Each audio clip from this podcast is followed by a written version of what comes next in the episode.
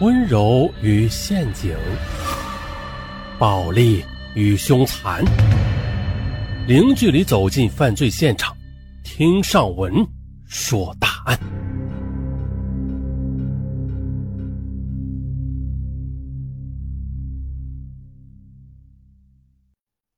二零二零年九月十四日清晨七点，南京汤山刘木岗村的一条小路上。啊，走来了一个颤颤巍巍的老太太，她一手拄着拐杖，一手提着一篮烧饼。啊，这个老太太呀，经常到村里来叫卖烧饼。这时，李健和自己的三个堂妹正在玩耍，嗯，闻到了烧饼的香味他高兴的买了两个，自己吃了一个，并且将剩下的一个让三个堂妹分着吃。可是吃完没多久啊，四个孩子就全部倒下了。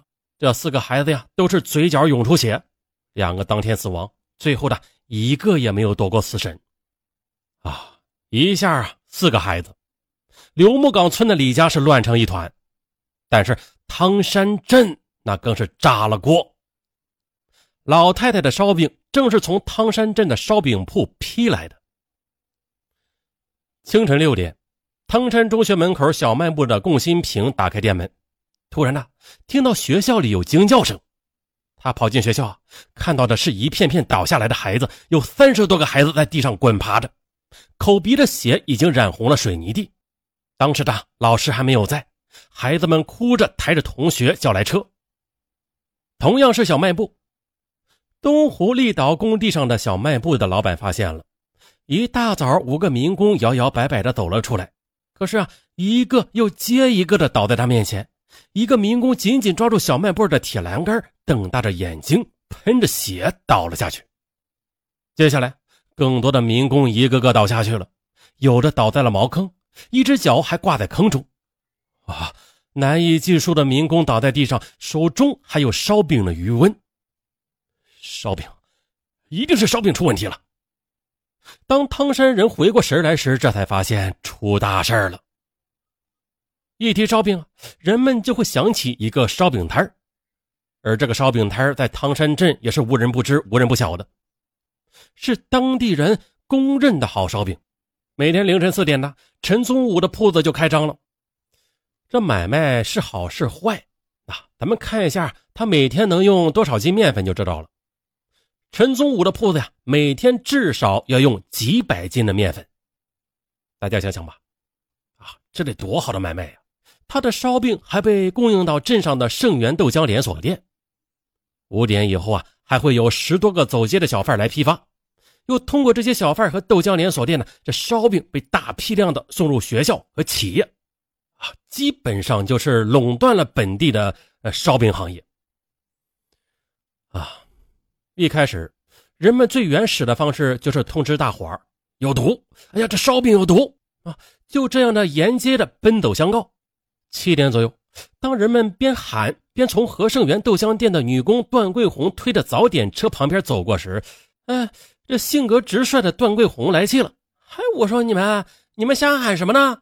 来来来，怎么会有毒呢？我吃给你们看。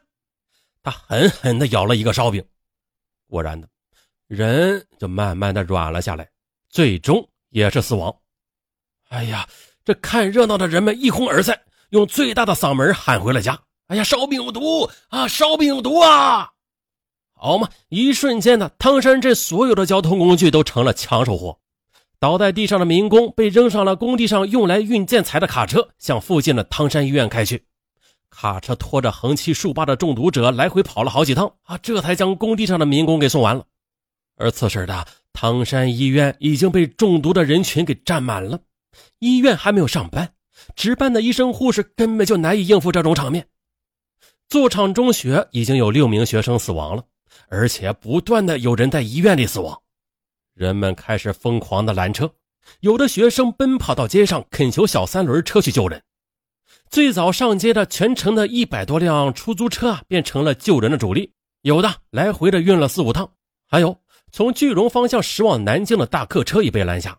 有人冲上车去啊，将旅客拉下来，然后又将病人抬到车内，直接的。开往城里的医院，这汹涌而来的中毒者就像是一股快决堤的洪水啊，迅速的淹没了镇上的另外一所医院——八三医院，并随即的向外围的麒麟镇医院和孝陵卫医院扩散。在救护车还没有赶到的时候，小三轮和用来跑出租的黑车便担负起了运送病人的任务。苏 AT 二九零二的驾驶员车开到半途呢，啊，倒在前座上的一名已经昏迷的中毒者突然的全身挺直了，在剧烈的抽搐中，他双手死死抓住驾驶员的右臂，大喊道：“你要干什么？你要干什么？”然后口吐白沫的倒了下去。